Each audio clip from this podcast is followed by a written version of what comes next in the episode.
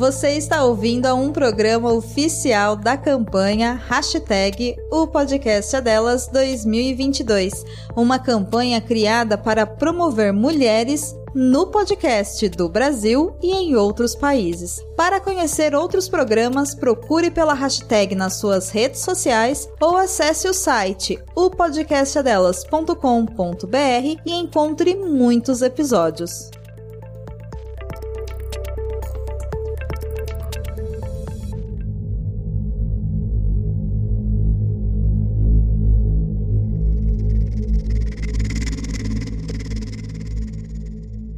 Olá, pessoas! Sil aqui começando mais um episódio do Falando no Diabo. Hoje, todos aqui, eu acho, né? Espero que todos nessa gravação estejam vestidos em seus trajes de gala, porque o assunto pede.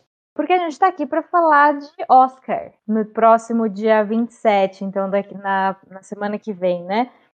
A gente vai ter a 94 cerimônia do Oscar, que é uma premiação que esnoba bastante o nosso gênero favorito. E é mais ou menos disso que a gente vai falar hoje. Então, para conversar sobre esse assunto, estou aqui com o Felipe. Olá, Felipe. Olá, Sil. Olá, infernautas. Que saudade. Que bom estar aqui de volta, conversando, trocando ideias nesse nosso bate-papo incrível e falando de um tema que realmente a gente não, assim, não tem muito como defender, não é? Porque que o Oscar ele esnoba muita gente, muitas categorias, que ele é elitista. Isso é verdade. E ele não, o Oscar não gosta do cinema de terror. E vamos aqui provar isso. Muito bom. Estou também com o Ivo. Boa noite, Ivo. Boa noite, Sil. Boa noite, Felipe. Boa noite, Samuel. Boa noite, Infernaltas. Então, a gente não gosta do Oscar, a gente vê o Oscar todo ano pra gente falar mal do Oscar. Muito bem. Esse é o espírito. e boa noite, Samuel. Boa noite, Sil. Boa noite, meus colegas. Boa noite a todos os infernautas que estão nos escutando. E eu odeio o Oscar não só porque ele esnoba o terror, mas porque a Fernanda Montenegro perdeu para Gwyneth Paltrow. Então eu nunca vou superar esse acontecimento. Não, ninguém. Central do Brasil. Nunca, nunca Central do Brasil, Rainha, o resto de todos os outros filmes, nadinha. Desculpa. Se bem que aquele ano tá razoavelmente interessante, mas porra, Shakespeare apaixonado, que merda. Era o pior de ah, todos. Ah. Não tem como levar a sério, né, gente? Não tem, que ódio. Mas antes da gente começar a falar do, do Oscar mesmo, a gente vai fazer mais ou menos um histórico aqui, né, sobre os poucos indicados e os totalmente esquecidos é, injustiçados, né? Mas eu queria fazer uma pergunta para vocês. É, fora do Oscar, assim, no cinema como um todo, vocês acham que o terror é um gênero subestimado, marginalizado, etc? Tem muito. É, essa, essa é uma discussão que a gente que a gente sempre levanta aqui, a gente já falou muito disso sobre outros episódios, do preconceito que existe com o gênero, né, do preconceito que existe que o filme de terror ele é é é um produto inferior, o filme de terror é um produto de má qualidade. É, mas a gente a gente que conhece, né, a gente e e quando as pessoas veem um terror, assim, que se destaca por algum motivo maior, elas ainda têm a audácia de falar que não é um terror né? É um é. suspense é. psicológico. Sempre. Ai, como é, eu odeio. É, eu, eu, odeio isso, então. Não, não é, é terror, é, é suspense, é, thriller. Suspense, é thriller, né? thriller. E, e, e, isso, assim, isso é super comum, então vai além do terror. Né? Então, assim, o, o gênero terror, assim como outros gêneros, ele tem a sua faceta né, que, que tem uma qualidade maior, que tem uma qualidade narrativa é, muito boa, que tem atuações sensacionais, a gente, inclusive filmes de terror, eles exigem muito dos personagens. Exigem muito. Então, personagens que, né, muitos atores assim, eles conseguem ali entregar atuações memoráveis, que a gente vai falar muito disso, né, de muitas injustiças do, do prêmio do Oscar. Então, assim, não, não vou me delongar mais, mas é, é por aí. Eu vou deixar o pessoal aí continuar. Eu, eu digo assim, é. que a gente tem que lembrar que, que filme de terror, geralmente ele é um produto para tirar a gente da zona de conforto. E, e, principalmente das nossas emoções assistindo, assistindo a obra. E os grandes filmes de terror, é, é, eles têm geralmente críticas ao sistema, à religião, aos modelos vigentes de sociedade. E é aí que entra o conflito com essas clássicas premiações de cinema, porque geralmente elas têm o costume de, de valorizar é, outro tipo de história, que é mais ou menos as histórias de superação, é, as próprias histórias do cinema, ou no caso do Oscar em especial, as histórias dos Estados Unidos, né? A gente vê muito isso. Então, meio que agora que a gente está vendo um movimento das premiações de sair um pouco dessa, dessa zona de conforto delas e chegar nas obras que mexem com essa, justamente com essa zona de conforto. É algo que a gente está começando a ver mais com força no momento. Então é, é, é, é complicado. Em todas essas grandes premiações, a gente tem esse cenário semelhante com o do Oscar. Em, em algumas outras premiações, em alguns outros modelos, a gente tem uma coisa mais diferente. Por exemplo, até, até festivais mais, até, digamos, indie, né? Por exemplo, o Sundance, que acho que é o maior festival indie que todo mundo, uhum. todo mundo fala. O próprio Sundance, quando filme de terror se destacava no Sundance, isso a gente pega um, um, um histórico dos últimos 10 anos, era um baita de um destaque. Se eu não me engano, eu, eu conheci o, o Raul, eu sempre esqueço do nome em português. É, o, Grave, o, mas não importa. O, é. eu conheci o Raul pela repercussão dele em Sundance. Que todo mundo falava que, nossa, as pessoas estavam saindo nauseadas, vomitando. Eu, caralho, que é isso? Mas, porra, tipo, ai, quando um filme se destaca, um filme de terror se destaca no festival, e, e a gente pega esse histórico da última década, era sempre, ó, oh, filme de terror se destaca em festival. Como se fosse a coisa mais doida e impossível do mundo, quando o terror é justamente essa obra que confronta a gente. Então é por isso que a gente tem raiva de ver filmes de terror sendo, sendo esnobados pela, pela, por, essas, por essas levas de premiações, né? Uhum.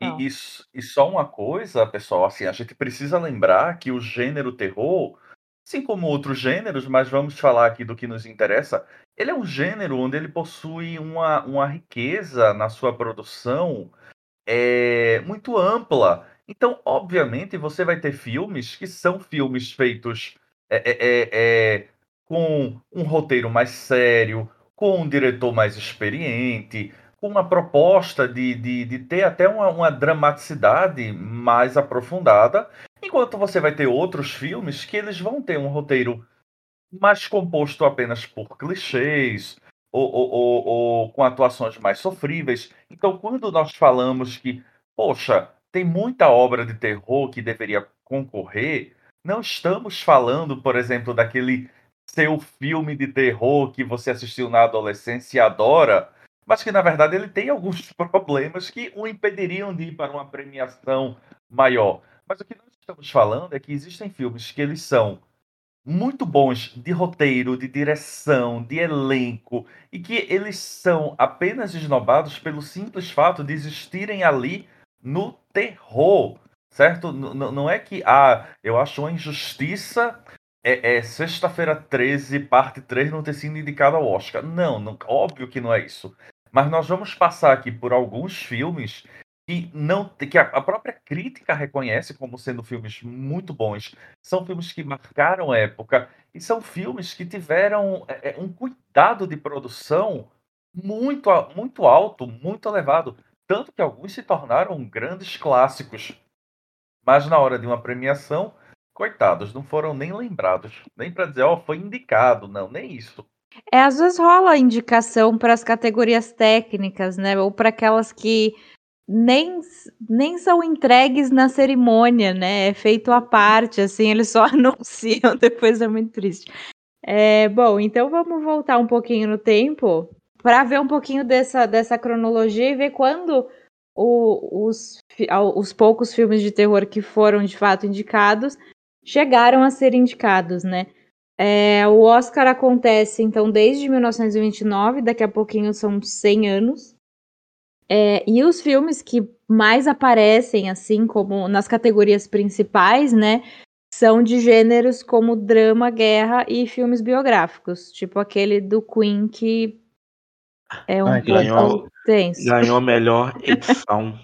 Então, Melhor velho. edição. Gente, tem uma cena de jantar, tem uma cena que tá um almoço, um encontro, uma reunião, Sim. que é, que é a pior edição que eu já vi na minha vida. É É, muito até- dá ruim. até- bizarro. Todo mundo lembra, todo mundo que lembra desse filme, que não gosta dele, com- lembra dessa cena com exatidão do quanto ela é terrível. Ai, péssimo. É, e, né, para lembrar, lá na década de 30 a gente teve aqueles os filmes de, do- os- dos monstros clássicos da Universal, né, que até hoje são assim idolatrados e foram completamente ignorados. É, a Noiva de Frankenstein, por exemplo, foi um filme que foi indicado só na categoria de melhor som. E, ironicamente, né, o filme Deuses e Monstros, que é sobre o James Whale, que é o diretor da Noiva de Frankenstein, é, foi indicado e ganhou o prêmio de melhor roteiro. E esse filme é Esse maravilhoso. filme é tá? maravilhoso. Sim, Esse filme é incrível. sim. É É lindo. muito bom. É- eu amo tanto esse filme que eu tenho ele tatuado no meu braço. Nossa, ele é fantástico. Cara, Pois eu é. assisti esse filme, pra vocês terem uma ideia. Eu tava sem sono, acho que eu tinha o quê? Uns 12, 13 anos, sei lá, por aí. Eu tava sem sono, e aí eu fui pra sala. E aí começou o Corujão na Globo. E passou esse filme. Eu assisti esse filme dublado. E foi um impacto na minha vida, esse filme. Eu fiquei assim, uau! Maravilhoso. Na- ficou na- marcado na minha memória. Ele é incrível. Mas não é um filme de terror, né? É um filme sobre um homem que fez filme de terror. Exatamente. Mas não deixa de ser uma piada, né? Ah, não, gente, o Uhum. filme que eu falei que eu amo é a noiva do Frankenstein, que eu tenho tatuado no meu braço, tá? Mas o Deuses e Monstros é Ah, eu maravilhoso achei que também. era Deuses e Monstros. Desculpa, eu fiquei, nossa, essa, que tatuagem conceitual.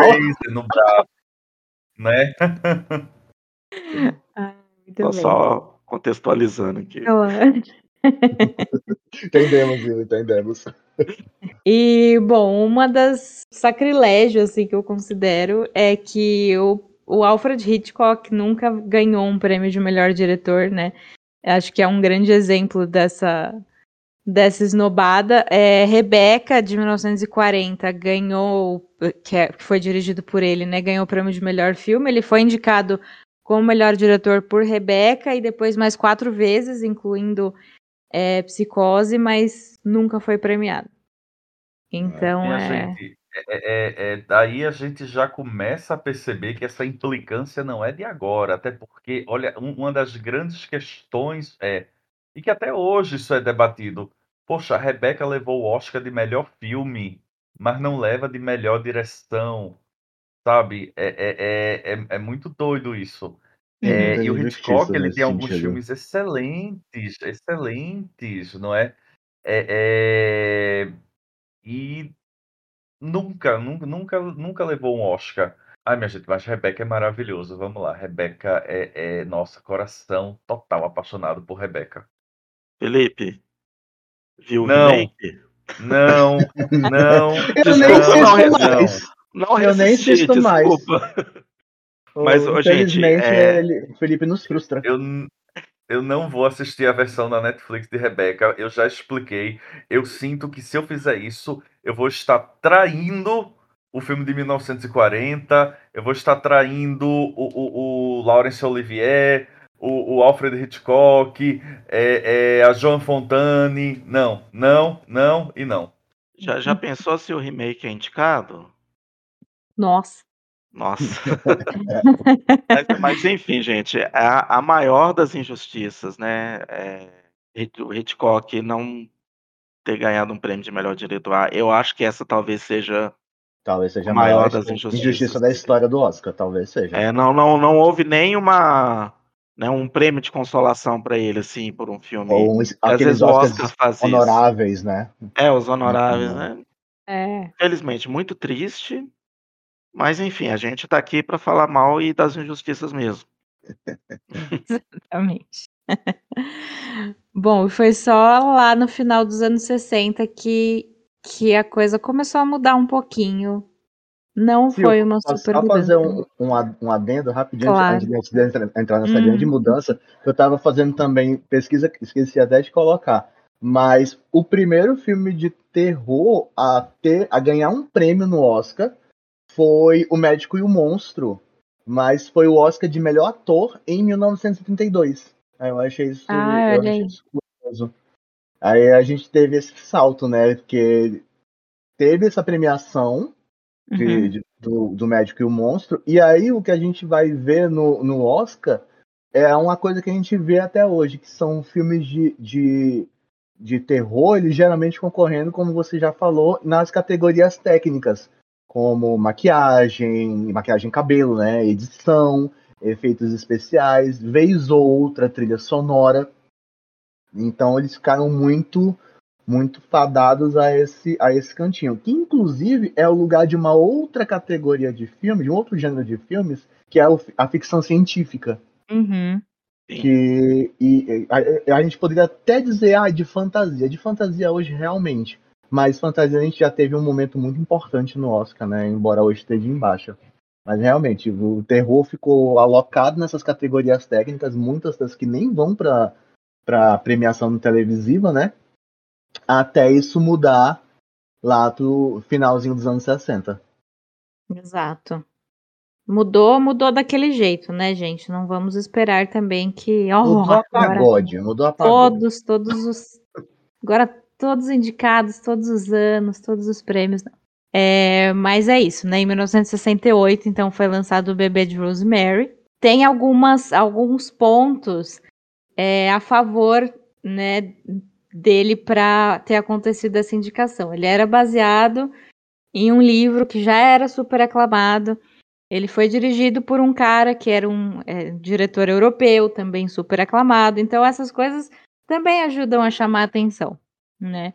É, e no ano seguinte, então, em 69, o filme acabou sendo indicado a melhor roteiro adaptado.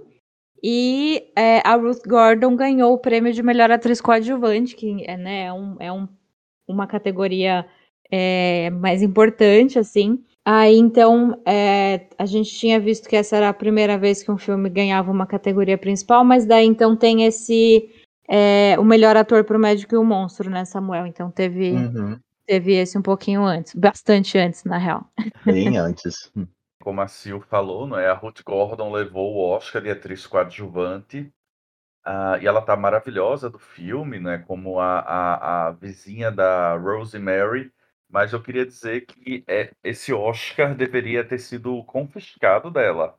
Porque alguns anos depois, a Ruth Gordon participou da sequência, que é o que terá acontecido ao bebê de Rosemary. Ela foi a única Nossa. do elenco original que voltou. E é um filme, galera, inassistível.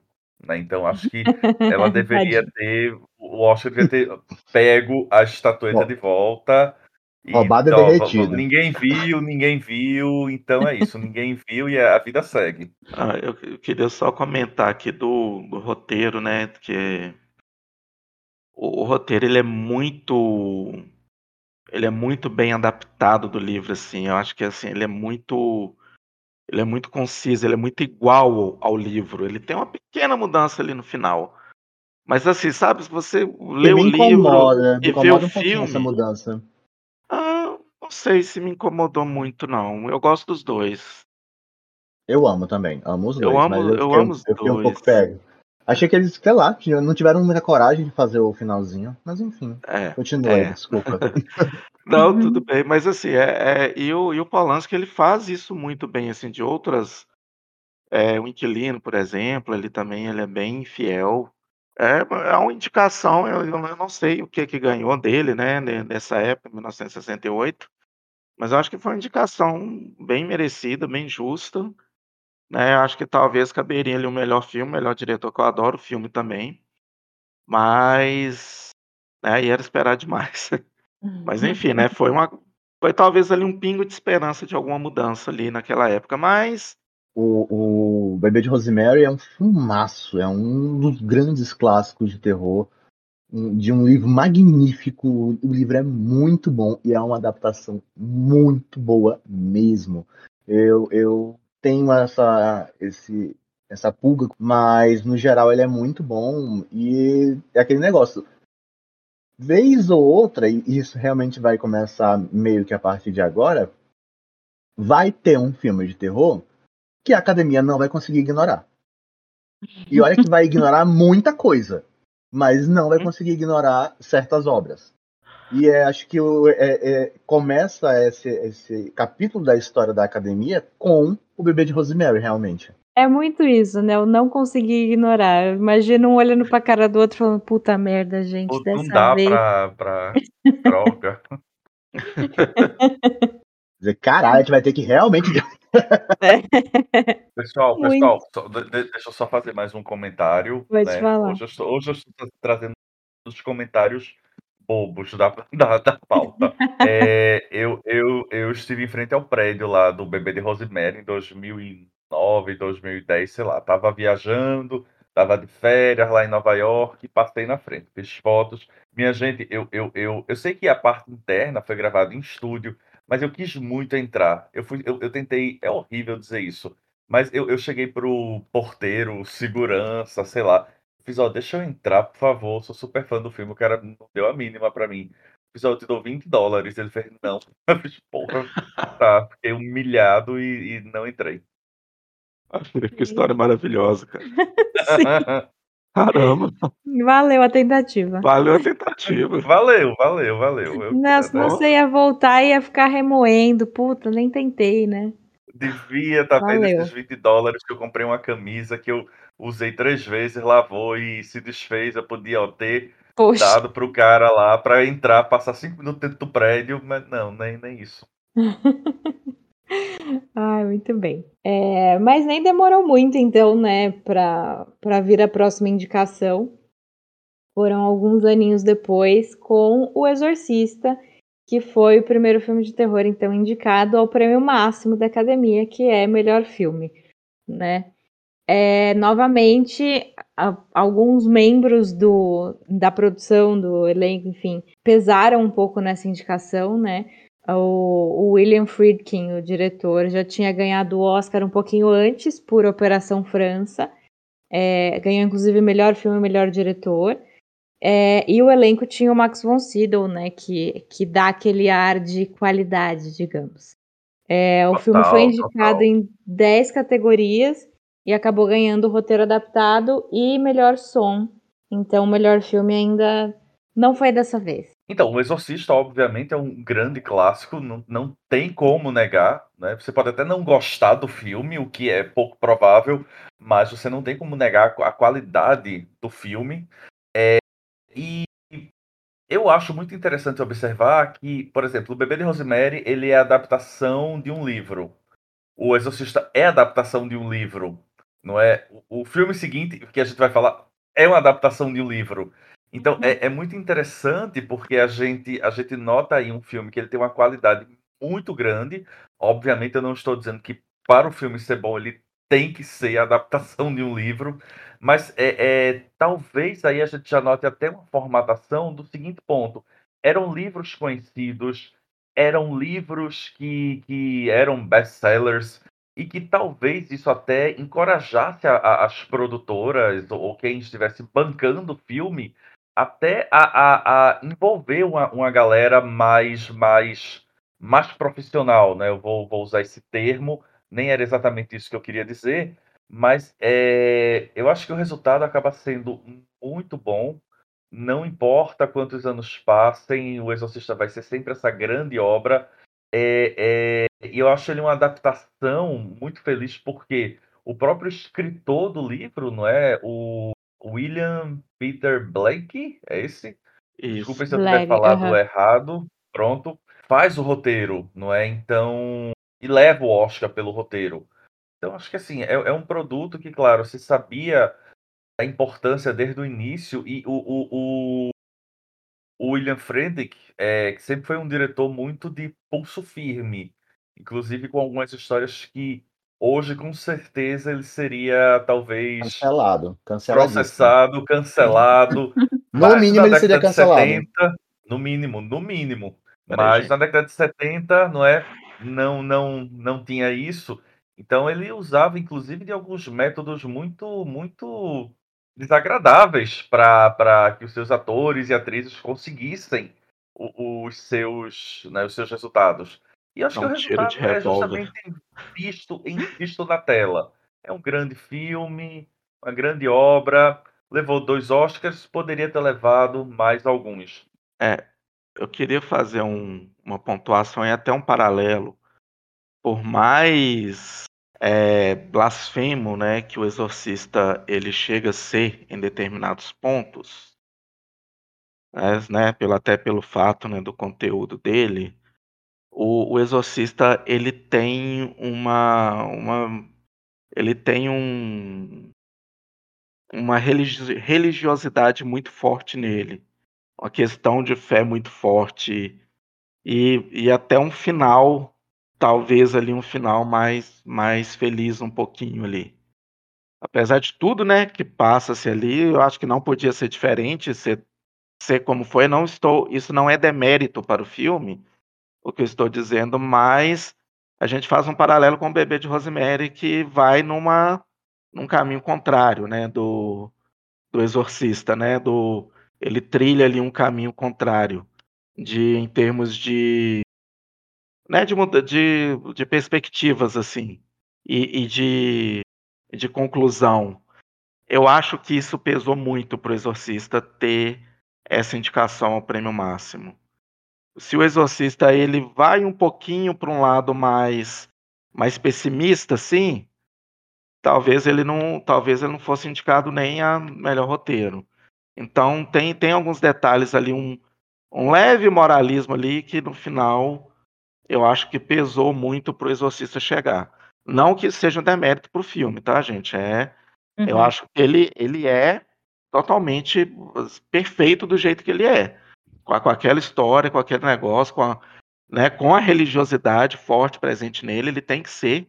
Mas eu acho que isso pesou. Assim, né? Uma, uma questão só de uma, uma comparação com dois produtos que a gente acabou de falar aí, né? Do, dois produtos, não, é, é dois produtos, mas né, duas obras né, adaptadas assim, com, com uma coisa muito forte que é essa questão de, né, de fé, de religiosidade. E o, né, o, o Bebê Rosemary ele é um lado bem mais ocultista, assim. O livro ele é muito pesado nisso. O Exorcista ele já pega muito ali o, o lado da fé e da religião ali e do confronto mesmo, né, entre o bem e o mal. É, é uma ótima observação inclusive. É, eu acho que você está bem certo nesse sentido mesmo. O Exorcista é um puta de um filme, um, uma coisas mais incríveis produzidas pelo gênero, mas ele tem toda essa. Ainda tem essa formulazinha bem versus mal. Por mais que a gente tenha lá as cenas extremamente, extremamente impactantes para a época, principalmente. Mas é, mais ofende que ele pesou a mão em muita coisa ali, né? Que eu acho que assustou a galera na época, né, Lendir, né? Incrível. Certeza. Bom, Aí, indo um pouquinhozinho mais pra frente, em 75 foi lançado Tubarão, né? E rola até uma história um pouco triste, porque o Steven Spielberg tinha certeza de que seria indicado a melhor diretor. E aí ele contratou uma equipe de filmagem para gravar a reação dele quando ele recebesse a indicação, mas ele não foi indicado. Eu queria, hum. eu fico muito curiosa para saber se, se isso foi gravado se existiu uma gravação da decepção. É, mas... eu, eu, desculpa, gente, mas assim, é triste, mas eh, quando eu vejo essa história, me dá um pouquinho de vontade de rir, assim, da situação. ah, eu, sou uma pessoa má, não, gente. Claro. Mas imagina o cara, tipo, contratando. Você sabe o que, é que eu penso, gente? No Aécio, quando ele perdeu a eleição para Dilma, tava filmando ele lá, ele com a, com a mãozinha assim no, na cintura. Desculpa, gente. Sim. Muito bem. Mas Tubarão foi indicado ao melhor filme, né? É, e a, a, foi indicado em outras categorias também, mas venceu então edição, trilha sonora original e som. Ficou ali só nas categorias mais técnicas, né? A trilha sonora, com certeza, super merecida, né? Indicar para nós, trilhas sonoras de filmes de terror são muito maravilhosas, né? Uhum, eu, eu uhum. acho que to, todo ano tinha que ter um filme de terror com trilha sonora indicada, porque sempre tem um com a trilha sonora maravilhosa. Total. É, já foi aquela coisa, né? Passou rapidinho e ganhou prêmio técnico. Só É. isso. É. Sim. O- Uma o passagem Tubarão- relâmpago. O Tubarão ele tem, né, uma importância histórica assim no, no cinema que ao mesmo tempo que ele, ele tem uma importância, ele é criticado por isso, é uma coisa meio estranha assim quando você está estudando cinema. Eu lembro que na, na, na minha aula a professora ela falava ela falava que não, o cinema de Hollywood estava no auge, os diretores, aí vem o Tubarão e cria o blockbuster e acabou com tudo. Uhum. Aí, aí assim eu fico pensando, né, tipo, é, o, né, o, o tipo de, né, de análise que a gente faz das- dessa importância do tubarão para o cinema, assim. Não, não, não sei se a gente debateria isso agora aqui, mas acho que não, acho que a gente não deve debater agora, mas é só um adendo aí. Uhum. É uma curiosidade, assim, né, de como isso quebrou ali algumas perspectivas e criou outras. Sim, eu acho que é um tema bem interessante pra gente trazer em algum momento também. Bom ponto, Ivo. Bom, é, o problema, a gente ficou ali, né, no final dos anos 60 até a metade dos 70 e aí depois aquela escorregada, né, porque só fomos ver terror de novo na década de 90. Mas nesse, nesse, nessa meiota, assim, lá nos anos 80, 90, começo dos 90, a gente teve é, indicações que não foram de melhor filme, né? Então, só para a gente passar brevemente por é, algumas indicações e, e prêmios, é, a gente teve, por exemplo, A Profecia, que venceu melhor trilha sonora, olha aí. É, Alien, sonora. Alien ganhou efeitos especiais. É, um lobisomem americano em Londres é, foi o primeiro Oscar de, de melhor maquiagem que o Rick Baker ganhou, e depois ele ganhou mais várias vezes, né? Maravilhoso. Em vários outros filmes, merecidamente. É. Poltergeist foi indicado em três categorias: é, efeitos visuais, trilha sonora original e efeitos sonoros. É, e A Mosca foi indicado a melhor maquiagem. E no mesmo ano, Aliens, do, é, Aliens, né? O Alien 2 ganhou só nas categorias técnicas. Então a gente teve esse apanhado aí nos, nos anos seguintes, né? Pós 1975. E, Queria falar só- um pouquinho só- do Alien, assim. Eu também, Uhum. porque Então, Um Diga, Felipe. injustiçados. Um apanhado eu vou É. falar bem rápido. É, porque o Aliens, o Resgate, além das sete indicações, aliás, das sete indicações, ele concorreu a melhor atriz para Sigourney Weaver, nossa musa Sigourney. E, minha gente, isso é uma coisa que eu, eu acho que nunca aconteceu na história de você pegar uma personagem em uma sequência de um gênero que, tudo bem, o Aliens, o Resgate, ele é, é, é muito mais ação do que terror, não é? Ele é ali ficção, mas o primeiro era muito mais. É, o primeiro é um híbrido, terror, ficção. O segundo, ele tem muito mais elementos de ação, mas mesmo assim, eu acho impressionante porque ela conseguiu uma indicação ao Oscar pelo papel da Tenente Ripley. É, dizem, né, as lendas aí de Hollywood que ela ficou irritadíssima porque o James Cameron tirou algumas cenas dela no começo do filme que tratavam ela mais da questão do, do drama dela. É, fica aquela dúvida: será que se essas cenas tivessem permanecido, ela teria vencido? Mas eu acho um grande feito. Eu acho um grande feito. Eu acho um filme maravilhoso. É, é- é ali um dos, uma das melhores produções dos anos 80. Talvez seja até o melhor filme da franquia Alien inteira. E eu acho que é, é, foi, foi muito merecido e foi um acontecimento.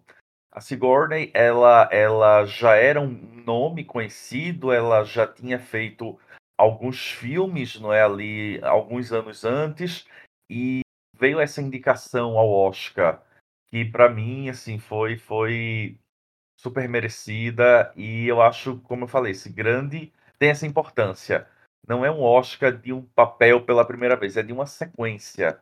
Eu, eu acho que a gente deve, né, fazer esse, esse, dar esse destaque. certeza. Não, eu, eu ia falar sobre, verdade, sobre o Alien, o oitavo passageiro, né, que, Uhum. né, que entrou na categoria, né, de efeitos especiais, mas eu acho um grande filme que devia ganhar mais coisa. Só isso. Acho ah, que ali claro, talvez claro. um melhor Concordo. roteiro, né, um melhor, melhor trilha, melhor direção. Tinha muita coisa legal ali para ganhar. Melhor atriz para Sigourney Weaver, que tá maravilhosa em todos os filmes do Alien, mas enfim. Todos. Até nos ruins. Sim. E vale a gente trazer um ponto aqui também que, é, por mais que, como o Felipe falou, né, é, a gente teve essa indicação é, da Sigourney, né, e as mulheres é, receberam várias indicações é, dentro do, do terror, né, ao longo dos anos, assim, a gente teve indicações de ao prêmio de melhor atriz é, em Tara Maldita, Psicose, Carrie. Carrie, inclusive, teve melhor atriz é, para Cissy Spacek e melhor atriz coadjuvante para Piper, Piper Laurie. É, e a Kathy Bates ganhou melhor atriz por Louca Obsessão, merecidamente também, né? Muito. Lá no início dos 90. Mas ah. a Katie Bates está incrível, né? Em Louca Obsessão. Uhum. Uhum. Excelente atriz. É, e finalmente chegamos né, ao, ao evento, quando o Silêncio dos Inocentes, que foi né, visto como, digamos, um filme sério, por conta do seu diretor, do seu elenco, mais, mais um filme baseado em livro, né? É, então ele chegou ao Oscar e ganhou o prêmio de melhor filme, ganhou também melhor ator, melhor atriz, melhor diretor. É, e aí a gente entra naquela conversinha de novo, né? Sim. O roteirista, o Ted Telly, é, venceu o prêmio de melhor, melhor roteiro adaptado. E o que ele disse em entrevistas depois? Sempre pensei no filme mais como um, filme de detetive ou um thriller. Para mim, filmes de terror tem que envolver o sobrenatural. Ah! ah! Gente, o, fi o filme tem um psicopata. O filme tem uma detetive que precisa de ajuda de um canibal que ainda entra na mente dela para manipular ela. É, e o cara chega e fala que filme terror tem que envolver não é. Isso não é terror. Mas, mas, tem que ter um poltergeist, né, para funcionar. O Hannibal tinha que estar possuído pelo demônio para fazer o que ele faz. Ele não pode ser humano para fazer o que faz, não. E, e, e é, é, até é ofensivo, cara. Cara, é foda, é ofensivo ouvir isso. Que filme aterrorizante é O Silêncio dos Inocentes? Muito? E obra, é. ele é muito aterrorizante, não é pouco, não. Ele, ele, ele, ele é, é, um. É, como é que eu posso dizer? É, é um gore elegante até né, quando ele se propõe. Uhum. Então, é, é, tem sangue, tem cenas muito pesadas. Cara, a cena do, do, do, das asas abertas na, na, na, cela de cadeia lá, eu nunca esqueço quando a polícia entra, tá lá, toda aquela montagem. Sempre ok, né? Ele se deu o trabalho de fazer tudo isso, mas beleza. mas ok, fez um, teve um impacto. É, mas, mas, porra, que filmasse o Silêncio dos Inocentes. E, e o, o, o, Silêncio dos Inocentes ele fez aquela lavada, né? Ele levou simplesmente os cinco prêmios mais disputados da noite, cinco prêmios mais valorizados da noite. E foi o último filme a fazer isso na história do Oscar. Se eu, se eu, não me engano, foi o último filme a conseguir isso. Não teve mais nenhum filme que conseguiu os cinco principais. Então. É, é, é um feito, é um marco. Em todos os sentidos. Sim. Simplesmente todos os sentidos. Bom, e, e no ano seguinte, né, a gente teve Drácula, de 92, que ganhou as categorias de figurino, maquiagem e edição de som. E foi indicado também a melhor design de produção. Mais um que ficou ali nas categorias é, técnicas. Esse é um filme que eu adoro, adoro, adoro, adoro, e eu acho que ele merecia ali algumas outras indicações, né? Um, talvez um roteiro adaptado, que ele tem um, um roteiro bem legal, é, não sei, eu acho que é uma, uma direção, né? E eu, é um grande diretor que é o Coppola, tá uhum. tá dirigindo, né? Um cara que tem um histórico, Exato. inclusive, né, de, de Oscar. É, realmente não sei por que que ele ficou de fora ali entrou só nessas questões técnicas aí. Nem uma direção de arte aí, né, já que é questão técnica, porque tem figurino, maquiagem e a direção de arte dele é muito maravilhosa. É um filme incrível. Eu acho que é, é para mim, é uma obra-prima, não é? Coppola dispensa, claro, comentários, o nível de, de, de detalhe que ele traz. É, e me parece, né, esse é o filme que ele faz depois de O Poderoso Chefão 3. Poderoso Chefão 3 é, é, é lançado ali em 1990. Eu adoro o Poderoso Chefão 3, digamos, nem todo mundo gostou, não é? É, e ele vem ali com esse Drácula, com essa proposta de ser uma adaptação muito fiel, que é um, uma característica do Coppola, não é? Assim, inclusive ele sempre coloca é, é, é, o nome dos autores dos livros que ele vai adaptar, é, é o Poderoso Chefão do Mário Puzo, é o Drácula do Bram Stoker. E é uma adaptação muito fiel, né? Quem lê o livro do Drácula é, é mais fiel do que todos os outros que já existiram, todas as outras versões fílmicas. E que elenco, que história.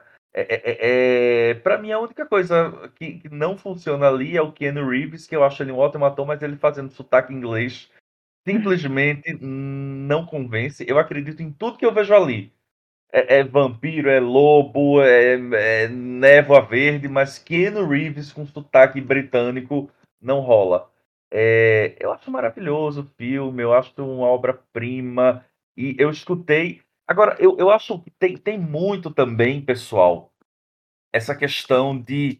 Ah, não vamos dizer que é um filme de terror, porque eu me lembro muito bem. É, é, eu fiz uma pesquisa há um tempo atrás, foi até lançada como, como foi publicada em uma revista acadêmica, é onde eu, junto com o Rodrigo Carreiro, a gente fez uma análise de alguns filmes do Drácula. E o que nós percebemos desse Drácula é que ele foi vendido, né, assim, por meio de trailer, de cartaz, na verdade, como um romance, não é? Então, assim, a própria a própria frase de efeito do filme era algo tipo, ah, o amor nunca morre, amor ou alguma nunca coisa. morre. É, love never dies. E a coisa do romance, do romance proibido, é, é, do romance amaldiçoado. Então era aquela ideia, não é terror, é um romance com elementos. Não, minha gente, é um terror, é um super terror. Mas ele próprio ele é vendido, não é? Como, como essa história de amor amaldiçoada. Gente, agora eu queria fazer um destaque aqui para um, um outro injustiçado do Oscar, que é o Gary Oldman. Hum. Não só pelo Drácula, que eu acho a atuação dele incrível no Drácula, mas ele é um cara que ele veio, né, ter uma indicação para o Oscar em 2000 e, é, 2011, eu acho. Ele teve uma indicação em 2018 pelo filme Darkest Hours, que ele veio a ganhar.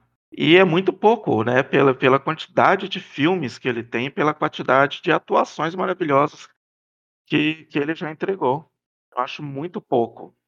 Inclusive a do Drácula, que é maravilhosa. A atuação dele é linda. Concordo. Então, depois, né, passam-se mais alguns anos para a gente ter mais um filme indicado a, na categoria de melhor filme, né? Que no caso foi O Sexto Sentido de 99, que foi indicado em seis categorias, incluindo o melhor filme, mas não ganhou nenhuma. E em seguida, é, aí demorou mais uma vez, né, gente? A gente tem esses longos intervalos assim entre entre indicações, porque depois é, foi só o Cisne Negro de 2010 é, que foi indicado a melhor filme e é, a Natalie Portman acabou ganhando o prêmio de melhor atriz. Né? Mas... Por causa de uma baita campanha que durou muito tempo, assim. Mas é um suspense psicológico, gente. É, é um máximo que eu acho que dá para considerar. Mas assim, né, gente, capaz, né? Natalie Portman tava bem pra caramba nesse filme. Ah, ah eu adoro o filme. eu, eu, é, eu, costumo, eu, costumo, não me lembrar muito das outras indicadas quando eu acho que o prêmio foi justo, assim, para eu para eu comparar, assim. Eu acho que o prêmio dela na época foi justíssimo. Uhum. O meu problema com o Cisne Negro é porque tem aquela questão de que ele copiou o, o, os conceitos do, do, da animação japonesa Perfect Blue, né? Sim, Perfect Blue, que é linda. Ele é um absurdo. Né? Perfect Blue é, é muito bom, é muito bom. Ah, aí eu fiquei meio assim com o Cisne Negro e tal, vendo a, a comparações e tal, mas o, a Natalie Portman ter ganhado com melhor atriz realmente foi, foi muito merecido. Ela deu sangue ali naquele, naquele filme. Literalmente, né? Aquela cena que ela tá arrancando a pelinha da unha, porra. eu morro com aquela cena. Pois. É, no mesmo ano, a gente teve também algumas indicações para Distrito 9, né? Inclusive o melhor filme é, roteiro adaptado, montagem e efeitos especiais. Mas o filme não ganhou é, nenhum desses prêmios. Isso sim, para mim foi uma grande, foi um azarão. Foi uma surpresa. assim, a gente conhecendo o histórico, né, do, do Oscar, né, eu, e vendo aí o Distrito 9, um filme. Eu não sei se foi o primeiro filme do Neil Blomkamp, é, mas assim, ele não tinha, né, uma um histórico, né, de de filmes, premiações. Eu eu gosto do filme, acho o filme legal e mas eu achei bem bem ousado, assim, esse ano ter ter o Distrito 9 num num melhor filme, achei bacana. Respondendo a a sua questão, sim, é o primeiro filme que ele dirigi que o Neil Blomkamp dirigiu. Ele tinha Imagina, feito gente. curtas antes, vários curtas, mas longa foi o primeiro, sim. É pena que ele não decolou, né? Acabou Ai, tendo a promessa. Um filme horrível. Qual deles, né? Do espaço. deles? O Elysium, alguma coisa É, assim. teve o Elysium, depois teve o Shep. É pior do que Elysium é o Shep. Shep é o Shep. catástrofe. E ele, ele era um cara que estava indicado a fazer alguma coisa sobre o Alien. Ele tinha até umas é, artes conceituais bem legais, mas Poxa, acho que o Ridley Scott olhou e falou: "Não". Ele viu o Não, Chape, o. Vou Não, vou fazer Prometheus, Prometheus. É melhor. Vocês assistiram o Demonic? Eu não vi ainda. Não. Eu ouvi falar muito mal, assim, mas ainda não assisti. Nossa, na hora eu achei que você ia falar, ouvi falar muito bem, mas você Não, não, não infelizmente não quebramos esse combo, né? Mas ele tem, é, também não assisti, mas só, só um parênteses aqui. Ele tem uma série de curtas que tá na Netflix, que eu esqueci o nome. Eu esqueci o nome que tá lá. Mas. Ah, eu assisti. Ai, como é o nome? É. Ai, não vou a lembrar não Sigourney, também. inclusive, em um Tem a deles. Sigourney no primeiro episódio. É, então, deixa, eu- deixa eu procurar aqui rapidão. Mas é, é num esquema Love, Death and Robots, né? Que é tipo, são, são vários curtas, curtinhos. E Chama-se Otis Studios. outros estúdios, isso. Otis Studios. Na verdade, ele já posta, já publicava esses curtas no YouTube, né? Aí virou, foi pra Netflix, assim, mas É, eu, eu já vi alguns curtas também. dele, bem legais. É, acho que por isso também, né, que, que botavam fé, assim, porque ele tem, curtas ele tem bastante coisa boa mesmo. E eu confesso que o- escorregada. Eu confesso que o Distrito 9, assim, eu acho mais um filme de. de, de fantasia mesmo. Ai, lá vai. Lá vai ele. ah, é uma fantasia ficção científica. Então, sim. Ficção, é uma ficção. A gente É inclui ficção ficção aqui também nas.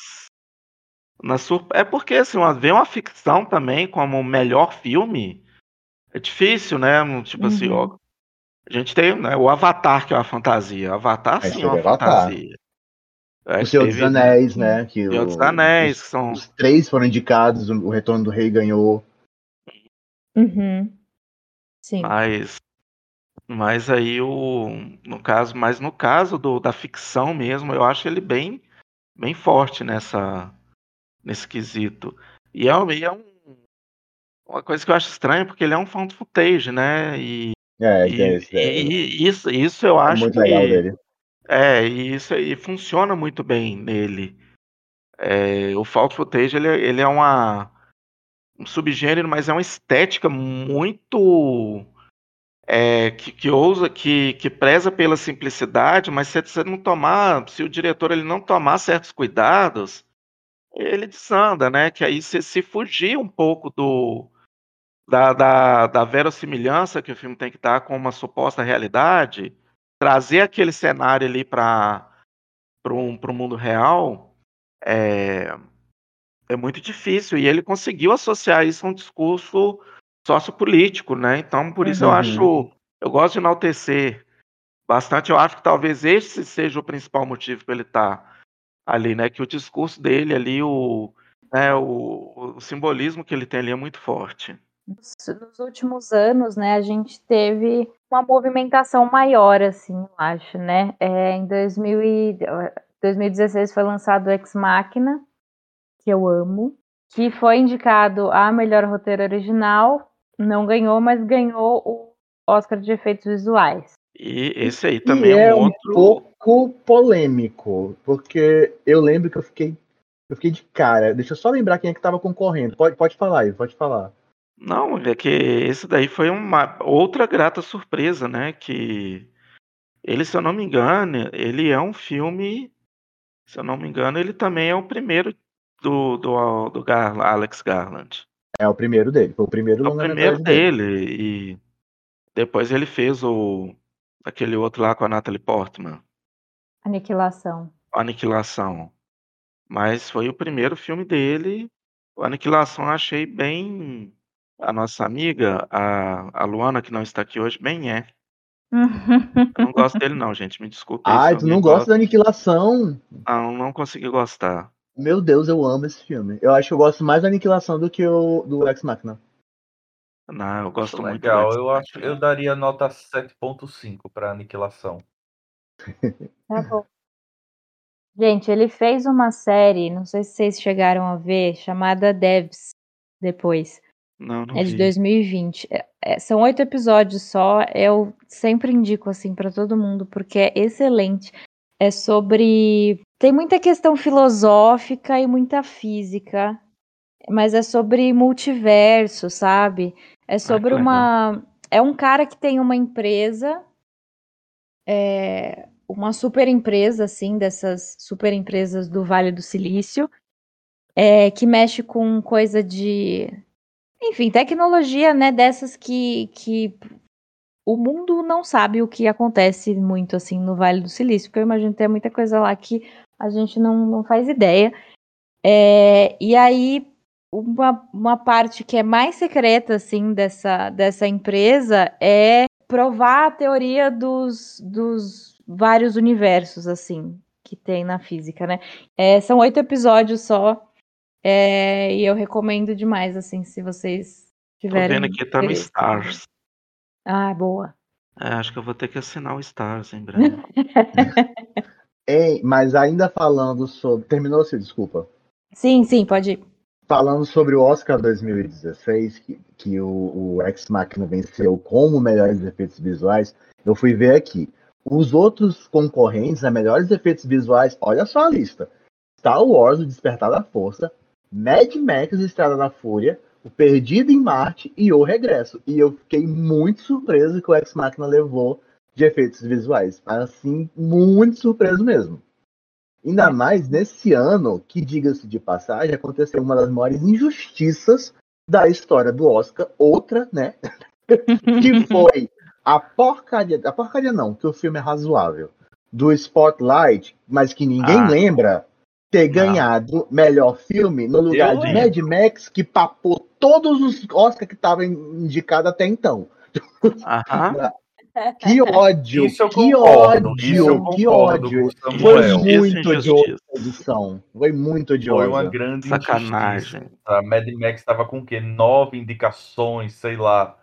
É, e levou um monte de prêmio técnico, levou todos sete. merecidos levou sete, mas perdeu para Spotlight. Eu gosto de Spotlight, gosto, mas eu tava na torcida, fiquei até três da manhã esperando para ver George Miller receber o Oscar por Mad Max Estrada da Fúria, que, minha gente, foi, foi o principal filme que aconteceu ali em 2015 e, e ele nossa, foi, foi um impacto muito grande. Eu lembro ter ido ver aquele filme no cinema, como eu eu eu eu, eu vibrei. E ele é filme é, que mistura tudo aquilo que a gente já gostava com. Ele ainda traz uma, uma, uma pegada nova. E assim, uhum. e ele é o uhum. quarto filme de uma franquia. Sabe? E com, geralmente as franquias elas vão ladeira abaixo. E não, ele conseguiu ressuscitar a franquia muito bem. É, foi mesmo. E foi isso mesmo. Foi. É, é, o Mad Max foi um acontecimento cinematográfico. Eu, eu acho que o meu namorado é o filme da década. o Estrada da Fúria. Ele ama, ama o Estrada da Fúria. E realmente, eu fui assistir eu, o, o, o Estrada da Fúria no, no cinema sem, sem pretensão, cara. Eu não tava com muita também. coisa. Eu tava. Eu, também, eu, eu, não tinha gostado tanto dos últimos Mad Max também. E aí, cara, eu fiquei agarrado na cadeira durante todo aquele filme. Que acontecimento é o Mad Max Estrada da Fúria? E ele eu, tem a, eu, a, ali suas camadinhas de terror, suas, suas brincadeiras, seu, seu visual, né? E o, o, Spotlight passou por cima. Que ódio!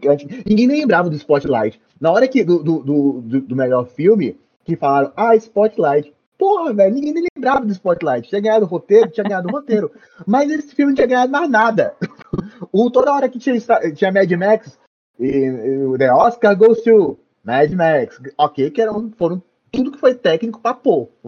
Mas mas foi uma Char... porrada de Oscar. A Charlize Theron foi indicada? Deixa eu ver. Não, não, né? aberto. Foi, não, é. não. Grande Injustiça. Injustiça do caralho. E quem ganhou foi a Brie Larson, né? Brie Larson. Pô, eu gosto da, da, da Brie Larson. Não, eu gosto dela, gente, mas pelo amor de Deus, na atuação da Charlize Theron, não, é né? Não ela morra, não, mas a Charlize tá bem melhor. Pelo amor de Deus. Ah, mas dessa Agora... lista, inclusive, só a, a Bria e a Kate no, no, no, A Kate Blanchett por Carol, que foi assim, colossal também. Fiquei até é, surpreso que ela não ganhou. É. Mas as outras podiam. Ó, Jennifer Lawrence por Joy, o nome do sucesso. Que bosta, Nossa, velho.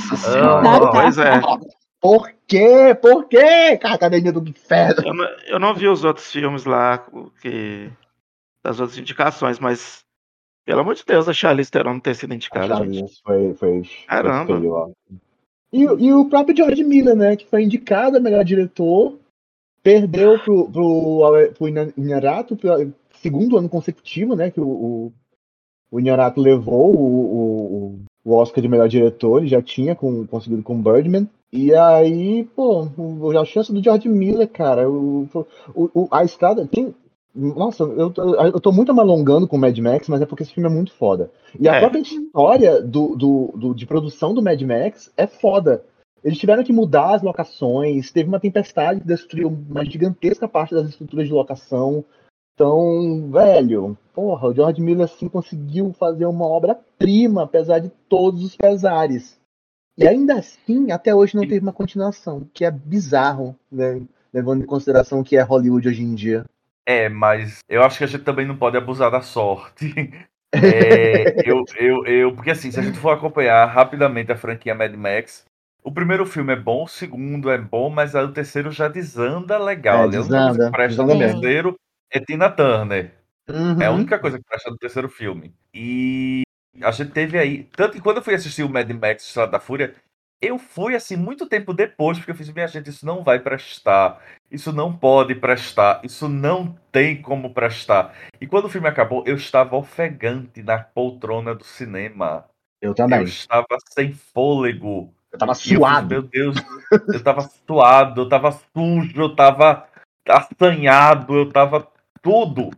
É, e é, é fantástico o filme, eu, eu, eu adoro, adorei. E é isso, um filme que poderia também. Eu acho que merecia, porque o Spotlight ele não é um filme ruim, mas ele não foi um filme acontecimento. Ele não teve um, um, um, um sabe? É, e lembrando que o Mad Max Estrada da Fúria ele foi filmado muito, muito, muito com, com efeitos práticos. Era carro explodindo de verdade, sabe? Uhum.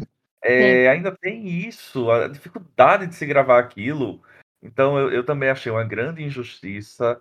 É, é, e, mas eu não sei se eu quero um quinto Mad Max, não, porque eu não sei se vai dar certo. O, o raio, às vezes, não cai, tá, cai tão distante um do outro.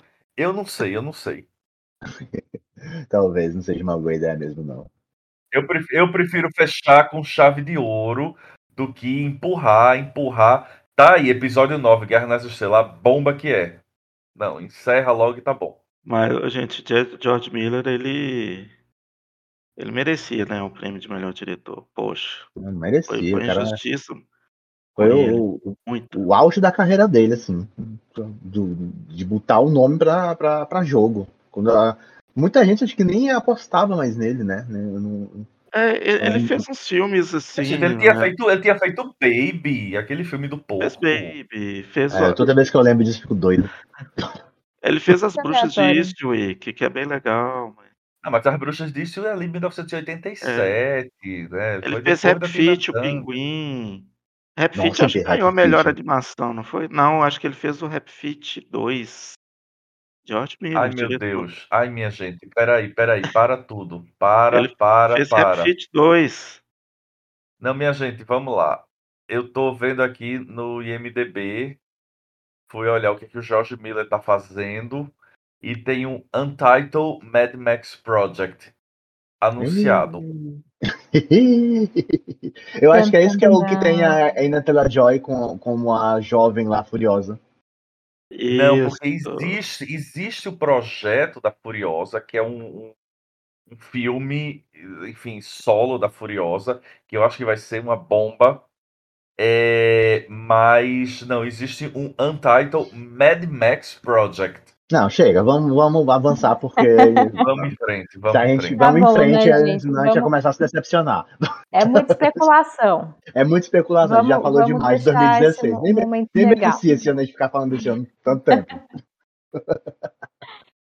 ah, é porque daí a gente chega em 2017, que foi super legal, né, gente? Foi legalzinho. Aí sim. sim, Jordan Peele ganhou o prêmio de roteiro original por Corra.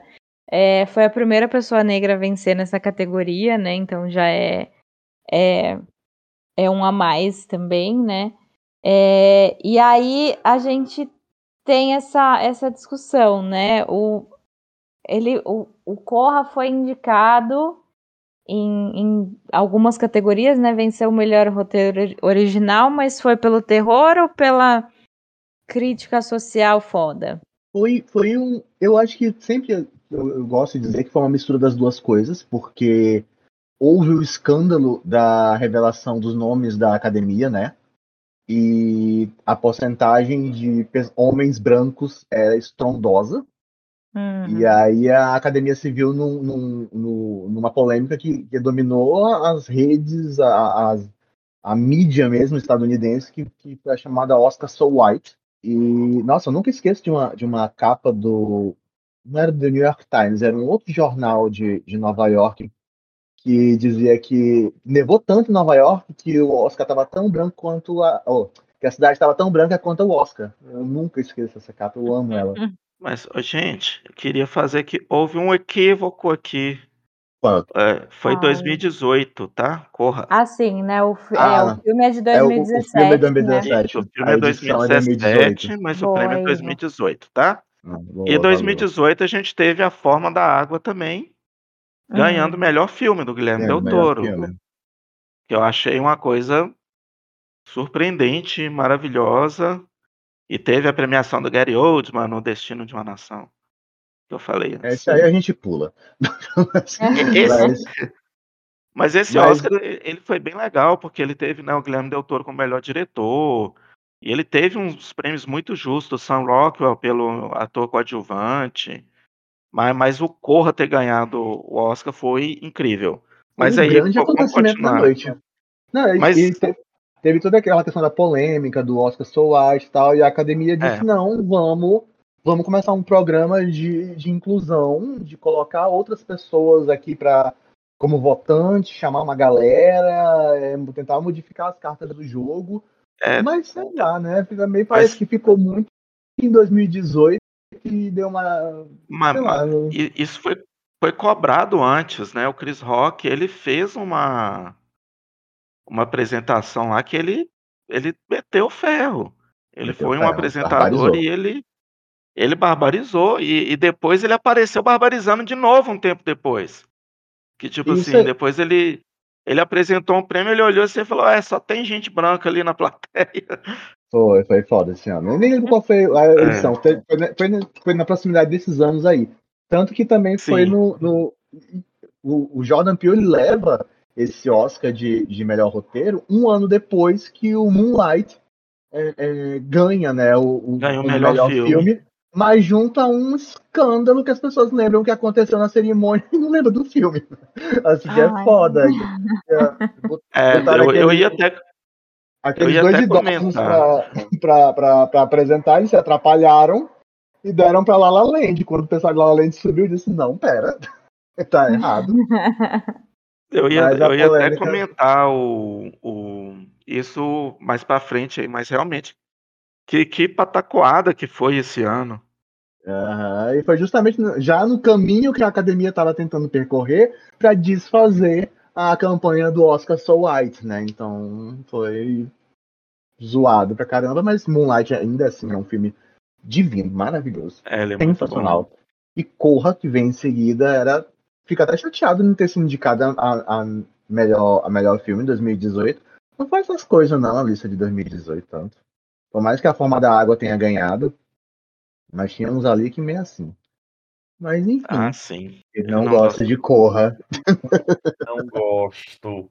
Eu, eu, eu, eu adoro o, o Nós, que foi o filme seguinte do Jordan Peele, mas é, não sei, eu acho que como filme de terror, para mim, um cara branco, e aí eu, obviamente eu vou ter as, as minhas referências, não funcionou. Eu entendo, obviamente, não é conceito, contexto político, não é de, de, de que existe ali no roteiro, mas foi um filme que talvez eu tenha ido com uma expectativa, essa expectativa não não não se cumpriu e eu não gostei do filme.